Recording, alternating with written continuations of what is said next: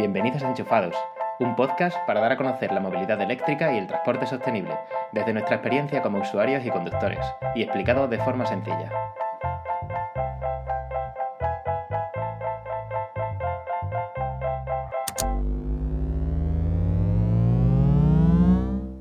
Hola, soy Emiliano.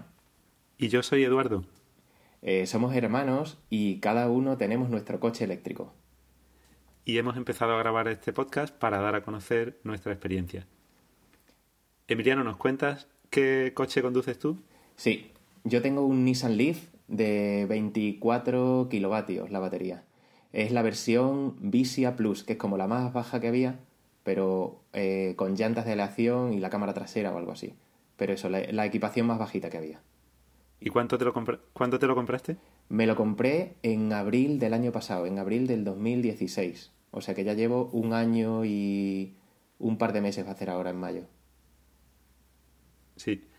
Yo conduzco un BMW i3 Rex. Eh, me lo dieron el 14 de julio del año pasado, de 2016, o sea que todavía no, no he cumplido el año. Y la razón para, para hacer este podcast es lo que hemos comentado antes. Queremos contar a la gente, a la gente de a pie, nuestra experiencia. Nosotros somos personas normales, tenemos nuestra familia, hacemos nuestro día a día que consideramos bastante normal y eso es lo que queremos contar. Sí, es verdad, porque aunque hay mucha gente que, que comparte muchas cosas y, y, muchas cosas muy interesantes por ahí, yo he echado de menos como alguien que te lo cuente de forma familiar, ¿no? Eso. Eh, alguien que tú puedas, un amigo que te pueda contar cómo vive él con su coche eléctrico o algo así. Eh, yo no sé si tú recuerdas al principio cuando te lo compraste, Edu, la, la, lo difícil que era encontrar, por ejemplo, eh, cómo te sacabas la tarjeta para recargar o cosas así, ¿no? Sí, sí, sí. Incluso en la experiencia de compra, yo creo que nosotros hemos tenido suerte, pero mucha gente comenta que ni siquiera los mismos vendedores de los coches eléctricos saben bien contarte y explicarte las cosas. ¿no? Está claro que eso es, un, eso es una de, la, de los escollos ahora mismo del coche eléctrico. Sin duda, los que vamos a comprarnos un coche eléctrico eh, sabemos algo más seguramente que los vendedores, tío. Es muy difícil. Es muy difícil que un vendedor sepa más que tú si tú ya estás interesado en el tema y has estado investigando qué pasa con, con muchas otras cosas, ¿no? Y en muchas otras industrias, no, no digo que no. Y, y es verdad que que yo de todas formas tuve una experiencia, aunque al final me compré un Nissan. ¿Te acuerdas lo que te conté del Renault Zoe, no? Sí. También era un coche que barajábamos y, y todavía estoy esperando el presupuesto. Ya. Sí. Eh, tenemos ideas ya para algunos programas futuros, ¿verdad? Sí, exacto. Uh -huh. Queremos hablar, por ejemplo, de los mitos que hay sobre los coches eléctricos, eh, queremos hablar de cómo se cargan los coches eléctricos y cómo funcionan sus baterías. También sobre el, el, el, Tesla Model 3, que es un coche que se supone que va a ser muy importante en todo el tema de la movilidad eléctrica. Ya, lo, ya contaremos por qué. También queremos explicar las diferencias que hay entre los vehículos normales o de combustión y los vehículos eléctricos. Y también queremos pre preparar un programa especial en la, en la que nuestras parejas uh -huh. nuestras parientas nos sí. cuenten sus impresiones. Eso es, eso es. Eh, la idea es como hacer el, eh, un podcast cada dos semanas, ¿no? Sí. Y, y, eso, ir, ir tratando un poco más en profundidad, aunque desde, desde la naturalidad, desde, la, desde el uso normal y cotidiano, ir contando eso que tú comentabas ahora mismo, ¿no? Sí, sí, también y quizá en alguna noticia relevante que sea que veamos que tiene especial importancia, eh, la, la, comentaremos. Uh -huh. y, y, bueno, yo creo que podemos empezar explicando por qué decidimos pasarnos al, co al coche eléctrico. ¿Por qué lo decidiste tú, Emi? Pues yo lo primero por el medio ambiente, está claro, ¿no? Yo cada vez que voy a la calle, y eso es una cosa que, que comentamos tú y yo muchas veces, que desde que tenemos... Es, yo, yo creo que debe ser muy parecido a la gente cuando deja de fumar y ya luego le molesta el humo del tabaco de los demás un montón, ¿no? Pues yo me siento un poco así. Ahora soy mucho más sensible al, al olor que hay en la calle, que aunque no nos damos cuenta, constante, es constante. Y, o sea, eso, el, tema medioambiental fue lo primero. También me gusta mucho la tecnología en todos sus ámbitos y esto es una tecnología nueva, ¿no? que me apetecía mucho probar. Me gusta ser un early adopter. Eh, también pensaba en, en el ahorro que tienes en mantenimiento y en combustible, que ya lo comentaremos, ya lo contaremos más en profundidad. Aunque es verdad que el coche al principio puede ser más caro, ¿no? Pero bueno, me hacía, me hacía ilusión la idea esa también. Y, y nada, y, y nosotros, eh, y me enrollo un poquito, Edu, ahora ya cuentas tu, tu parte, si te parece. Sí. Nosotros tenemos, teníamos un coche en casa, necesitábamos dos coches, y el, o sea, tenemos un coche, digamos, más grande. Bueno, en mi familia somos cinco, por cierto, eh, mi mujer y mis tres niños y yo. Entonces necesitábamos un coche eh, con el que hacer viajes, viajes largos, etcétera. Y un segundo coche a lo mejor, pues lo típico para el día a día, para el callejeo. Y, y, pensamos en. Estuvimos mirando la posibilidad de comprar un híbrido, no sé qué, pero bueno, al final nos tiramos a la piscina. Un poco eso, sin, sin tener la información que nosotros vamos a intentar daros por aquí, eh, de nadie que te cuente de primera mano su experiencia y tal, pero aún así nos tiramos a la piscina y, y eso, y hasta ahora encantado. Así que bueno, no sé si me enrollo mucho, pero eso, medio ambiente, tecnología, early adopter, ahorro en mantenimiento y combustible, todo eso me gustaba. ¿Y tú? Muy bien. Sí, en mi caso, el, el tema del medio ambiente también eh, ha sido muy importante. Yo llevo, yo creo que durante toda mi vida solamente he tenido coches diésel y la cantidad de partículas y de CO2 que he debido soltar a, la atmósfera ha debido ser impresionante. Entonces era un poco una manera de, de intentar redimirme, efectivamente. Y mm, yo en mi caso también tenía dos coches y me deshice de los dos y, y al final estoy solamente con un, con un coche eléctrico. Aunque el mío es un poco especial porque, ya lo explicaremos más adelante, tiene la posibilidad de hacer viajes largos. Perdona que te interrumpa. Es que tú no has dicho qué coche tienes, creo, todavía, ¿no? sí? Sí, sí, he dicho que tengo un BMW i3 ah, Rex. lo que pasa es que no he explicado lo que es el Rex. Eh, bueno, yo en, en el tema este del medio ambiente me gusta pensar que igual que, que hoy por ejemplo, cuando miramos atrás a los 80, cuando se podía fumar en todos lados y, y en sitios cerrados y, y, la gente le daba un poco igual, ¿no? Y estábamos totalmente habituados. Yo creo que algún día cambiará la opinión que tiene la sociedad y dirá, ¿os acordáis cuando las ciudades estaban llenas de humo y llenas de, coches contaminando y respirábamos todo eso? ¿Cómo, podemos, ¿Cómo podíamos estar así? ¿no? Entonces yo pienso que eso poco a poco irá cambiando y que un día miraremos atrás eh, a esto de la misma manera que miramos ahora atrás eh, al tabaco. ¿no? Totalmente de acuerdo, eh, Edu. Y te cuento una experiencia, una, una, anécdota de ayer por la tarde. Tú sabes, bueno, yo vivo en Badajoz, trabajo en Portugal y ayer por la tarde, en el descanso en el trabajo, me fui a comer un bocadillo con un amigo a un bar de allá al lado. En los bares de Portugal todavía se puede fumar. Y hubo un momento en el que estábamos asqueadísimos. Y hablamos de lo del coche eléctrico igual, ¿no? Y dijimos, y nos pasará lo que, lo que acabas tú de comentar, ¿no? Exactamente. Sí, sí, sí. Sí, efectivamente. Entonces, eso yo creo que es un tema muy importante y ya se ven movimientos en ese sentido, ¿no? O sea, ya hay ciudades que van a prohibir los diésel, eh, tenemos ya las pegatinas de tráfico que indican, pues, cómo de contaminante o de no contaminante son los coches y está claro que nos vamos a ir moviendo en esa dirección. Otro aspecto importante para mí fue el tema también de la tecnología, ¿no? Eh, esto, como me decían a mí cuando compré el coche, son ordenadores con ruedas y efectivamente tienen sus actualizaciones de software como tienen los móviles y eh, tienen virguerías como que eh, se puede controlar el, coche desde, la, desde una aplicación móvil. Yo puedo desde cualquier parte poner el aire acondicionado de mi coche y que se vaya enfriando mientras voy andando hacia él, ¿no? simplemente desde el móvil. Entonces detalles como eso han sido pues, pues muy chulos para empezar a, meterte en este mundillo. Sí, sí, es curioso. Sí, es verdad que están conectados por 3G, ¿verdad? Exacto, sí. Que por cierto, una pregunta que me hace mucho la gente es: ¿y cuánto pagas al mes por, por tener? Tú pagas una tarifa, ¿no? Pagas una tarifa 3G y ya está. sí, sí, sí. Efectivamente, eso no es, no es así, ¿no? Eso es totalmente transparente para el usuario, por lo menos hasta ahora sí. está siendo así. Sí, exactamente. O sea que, digamos, viene incluido en, la, en el precio del coche. Eso es. Bueno, Edu, ¿y lo mejor y lo peor hasta ahora para ti del coche eléctrico?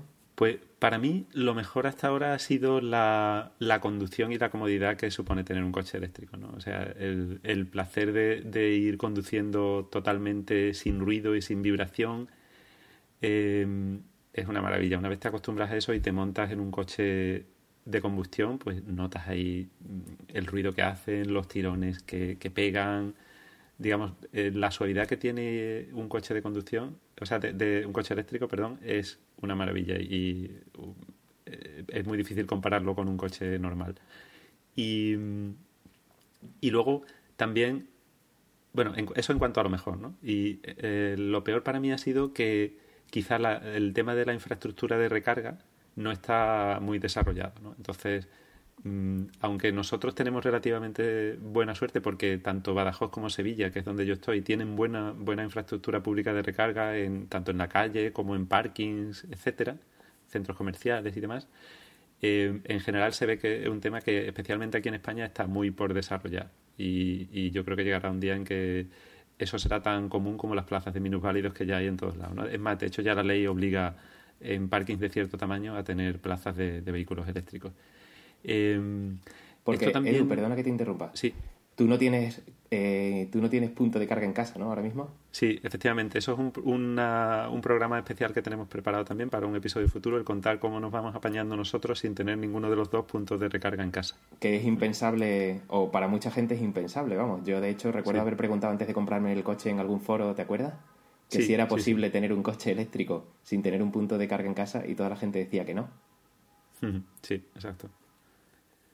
Sí, y yo creo, a mí me gusta mucho contar una, una frase que hoy leí o, escuché en alguna parte respecto a esto, ¿no? Y en realidad eh, me parece muy buena porque dice que electricidad hay en todas partes, pero gasolina solo hay en las gasolineras. Entonces, eso a mí me ayuda a pensar y de hecho yo creo que ya tanto tú como yo vamos a cualquier sitio y miramos a ver si hay algún enchufe donde podamos cargar el coche y eh, entra un poco en esa en esos cambios de hábitos de, que, tiene uno cuando conduce un coche eléctrico, ¿no?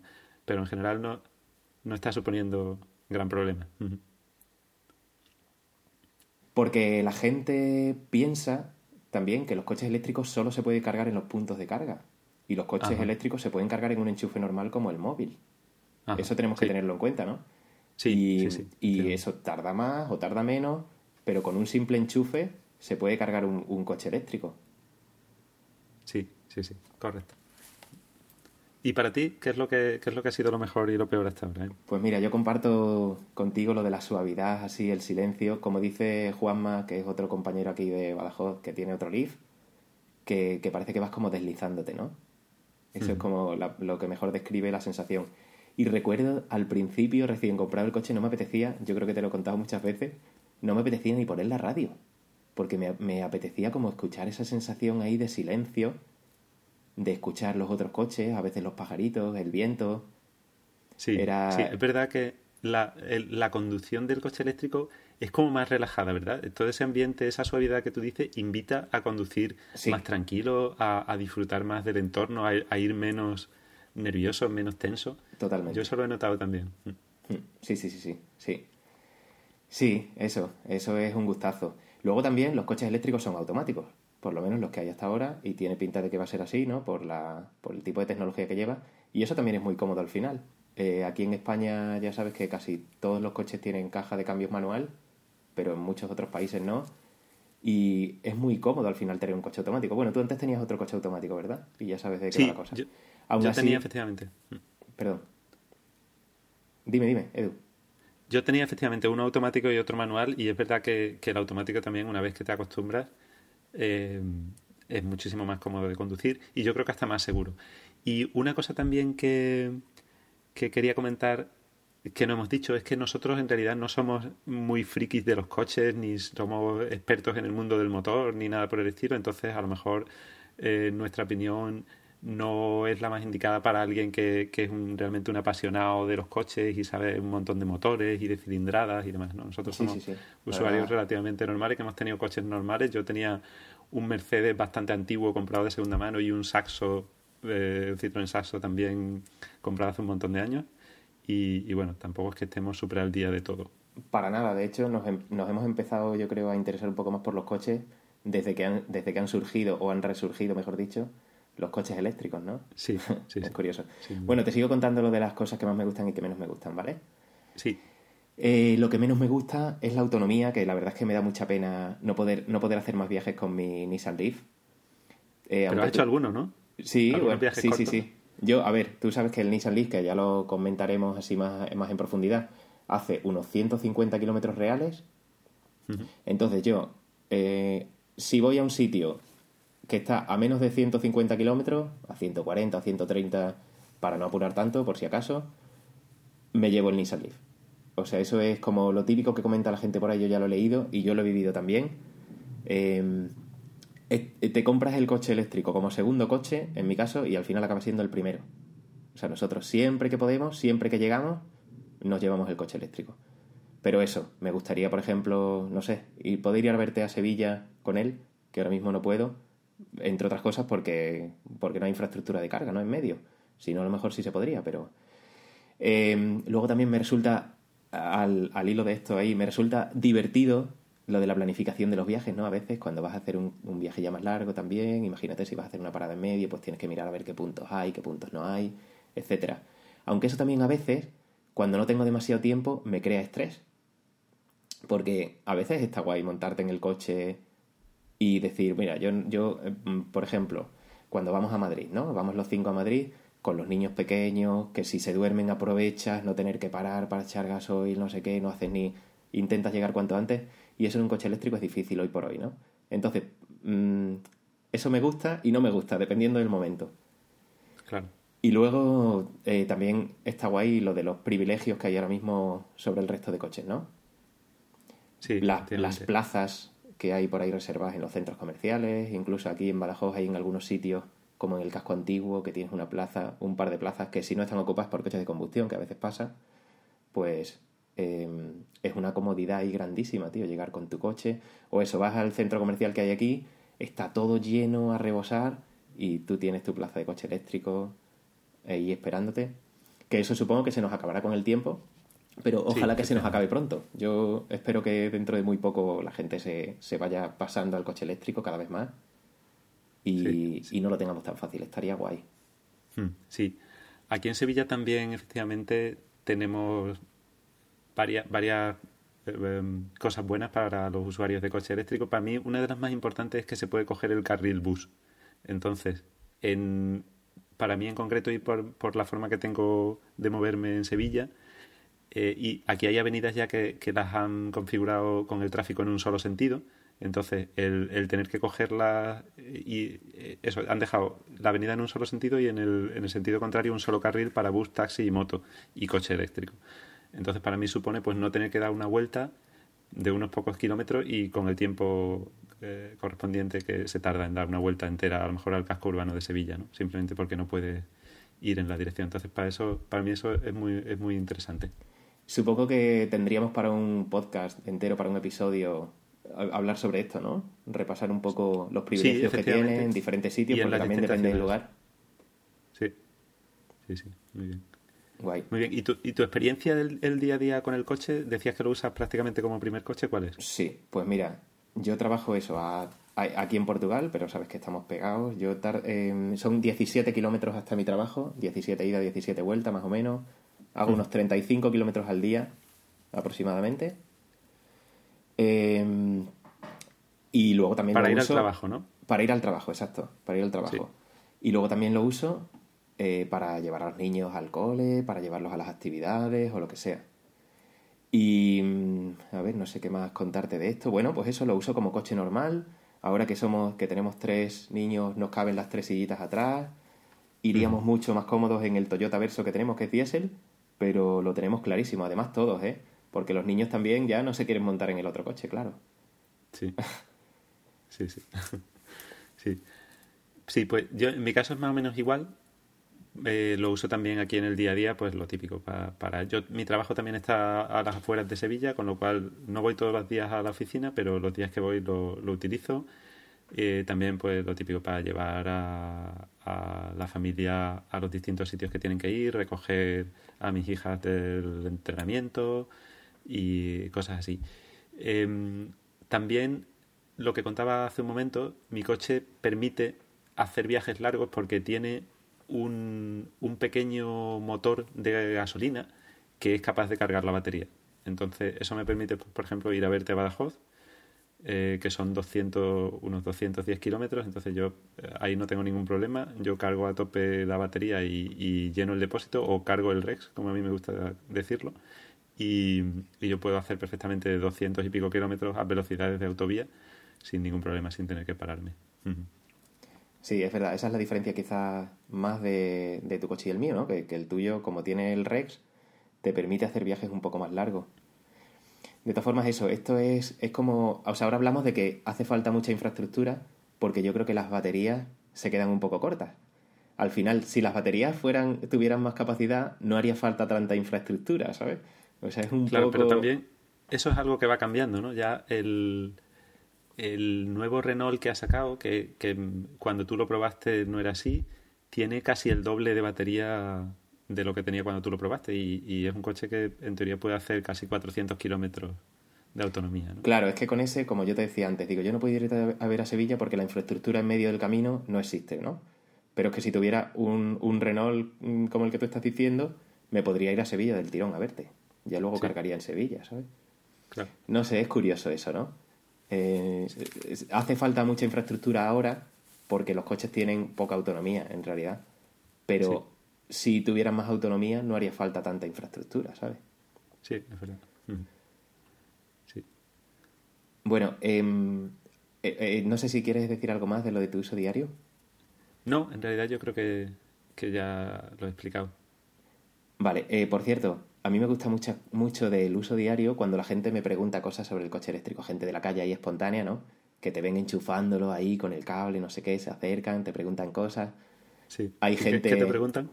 Pues a mí me preguntan lo típico, y esto, esto es híbrido, ¿no? Eso siempre es lo primero, o prácticamente siempre es lo primero. Y digo, no, no, este es eléctrico. ¿Pero cómo eléctrico? ¿No le puedes echar gasolina? Y digo, no, no, este es puramente eléctrico, no le puedo echar gasolina. Y te dicen, anda, se sorprende, ¿no? La gente como que le sorprende todavía, que a mí me sorprende mucho que, la gente no sepa que hay coches eléctricos puros. Y luego te preguntan, las preguntas del millón son, ¿cuánto, carga, ¿cuánto tarda en cargarse? Y, y cuántos kilómetros puede hacer. Ah, y también preguntan mucho si, eh, cuánto cuesta recargarlo. Que tú sabes que por ahora en los puntos de carga públicos que hay, tanto en centros comerciales como en, como en la calle, es gratuita la carga, ¿no? Sí, sí, eso es una cosa que la gente se sorprende mucho cuando tú le dices que, es totalmente gratis, ¿no? Sí. Y yo creo que la gente no se hace la idea de lo poco que cuesta en realidad la electricidad. O sea, cargar un, un coche como el tuyo o como el mío en realidad si, si tienes una tarifa mm, barata de electricidad, puede costar un euro o un euro y pico, ¿no? Y si tienes una tarifa cara, pues a lo mejor cuesta dos euros. Pero sí, la gente no se hace la idea que el rato que tú estás cargando en un centro comercial, que son dos horas, a lo mejor estás gastando 20 céntimos o 25 céntimos de electricidad. Exacto, exacto. Sí, sí, sí. Sí, es verdad, tío, que, no se hacen a la idea en, en, los sitios donde podrían ponerlo. Yo creo que piensan que va a ser un gasto como para ellos, ¿no? Porque claro, pensamos en el, en el coste de la gasolina o del gasoil. Y entonces dirán, jolín, yo le voy a pagar a este tío lo que, lo que le cuesta la gasolina o el gasoil, pero es que no cuesta lo mismo, ni muchísimo menos. Con lo que tú acabas de decir, con lo que tú acabas de decir, tú algunas veces habías calculado y, y esa es más o menos la cuenta, ¿no? Eh, como una media de un euro y medio a los 100 kilómetros que nos cuesta a nosotros movernos, ¿no? Bueno, nos cuesta movernos cuando pagamos nosotros la luz. Que... Efectivamente. Sí. Eh, ah, otras cosas muy graciosas que así que me han preguntado es, por ejemplo, que, qué pasa si te quitan el cable. si te lo desenchufan o tal. Eh, todo eso está más que pensado, aunque eso en realidad yo te confieso que era una duda que yo tenía también antes de comprármelo. Ah, sí. Sí, claro, yo qué sé. Yo, tú piensas, uy, si te desenchufan el cable del punto de carga y ya no se te carga. Primero, eso está más que pensado para que no pueda ser así, ¿verdad? Sí, tiene un, efectivamente, tanto en el lado del punto de carga, estamos hablando de puntos de carga específicos para coches eléctricos, ¿no? No, de, no de enchufes normales, pero en un punto de carga específico eh, se bloquea tanto la toma que va al punto de carga como la toma del coche. Entonces nadie eh, puede desenchufarte ni robarte el cable ni nada por el estilo porque tiene una pestañita básicamente que bloquea el, conector en el coche. Y, luego también te preguntan a lo mejor, ¿y si te cortan el cable? Sí, y eso la respuesta es sí, que si quieren cortar un cable de no sé cuántos voltios, ¿no? claro, claro. Claro, claro, efectivamente, es como una, no es un cable normal, ¿no? Tú, tú sabes que es como una manguera o es una manguerita así de un grosor más o menos de como cuando juntas el, el índice y el pulgar, ¿no? Entonces no creo que nadie sea tan, tan atrevido de cortar un cable de esos, tío. Y aparte, bueno, o sea, bueno, vandalismo puede haber, ¿no? Pero que, que vamos, que no es una cosa... Ah, ¿y te acuerdas cuando, cuando hicimos que teníamos una comida familiar como a unos 120 kilómetros de aquí de Badajoz? Sí. Cuando fuimos al billar, ¿te acuerdas? Sí. Que yo me llevé el coche, lo cargué en casa del tío Manolo, allí con en su corral enchufado a un enchufe normal. Bueno, el más, el cable iba por la ventana al cuarto de baño, ¿te acuerdas? Sí, Al enchufe del cuarto de baño. Y me preguntó Alberto, el marido de la primavera, dice, bueno, ¿y si se va la luz, qué pasa? Jolín, que, que, son cosas ahí que nos vamos a, a, buscarle los tres pies al gato, ¿no? Y tú me dijiste además, es que si se va la luz, ni siquiera podrías echar gasolina, ¿no? Porque en las gasolineras los surtidores funcionan con luz. Exacto, sí. Mm. Está guay. Sí, entonces, sí, yo creo que en general lo que, lo que eso indica es que simplemente no pensamos ya, tenemos ya tan interiorizado el cómo funciona nuestra movilidad diaria con los coches de combustión y, cómo funcionan las gasolineras y demás, que, que, prácticamente eso lo tenemos ahí en background, no, no somos conscientes de ello y el tener un coche eléctrico hace que te plantees todas esas cosas de nuevo, ¿no? Y, también es muy interesante en ese aspecto. No solo eso, por ejemplo, sí, vamos, o sea, eso, eso que tú dices, ¿no? Por ejemplo, también lo del, lo del ruido que hacen los coches, que la gente como que le parece, uy, un coche que no hace ruido, eso es muy peligroso. Pues sí, es peligroso ahora, pero eh, yo creo que si nos hubiésemos acostumbrado desde el principio a que los coches no hacían ruido, pues iríamos por la calle mirando, en vez de ir mirando a otros sitios sin preocuparnos por, por de dónde viene el coche, ¿no? Porque nos lo dice el ruido. Sí, es verdad, que es como cambiar el chip, ¿no? Totalmente. Sí. Muy bien, pues bueno, ya estamos llegando casi a la media hora de programa, así que yo creo que podíamos ya despedirnos. Esperemos que esta introducción haya sido interesante y mm, lo que queremos es también pedir a los oyentes que nos manden sus dudas, sus preguntas, sus inquietudes y trataremos de responderlas de la mejor manera posible, ¿no? Sí, eso estaría guay, sí, sí, sí, en el siguiente podcast o Sí, o algo así. Incluso si vemos a lo mejor que hay contenido suficiente, podemos hacer un programa sobre un episodio sobre eso, ¿no? Sí, muy bien. ¿Y cómo, podemos, cómo pueden contactarnos? Pues a ver, pues pueden contactarnos en el correo electrónico enchufadospod.gmail.com Enchufadospod, terminado en D. Sí, y efectivamente también nuestro Twitter es enchufadospod, así que cualquier pregunta, tanto por email como por Twitter, estaremos encantados de responderla. Muy bien, Edu, ¿alguna cosita más? Pues yo creo que nada más. Dar las gracias a la gente que nos ha escuchado. Sí, a la gente que nos ha apoyado también, ¿verdad? Sí, es verdad, sí. Y nada, hasta el próximo programa. Adiós. Adiós.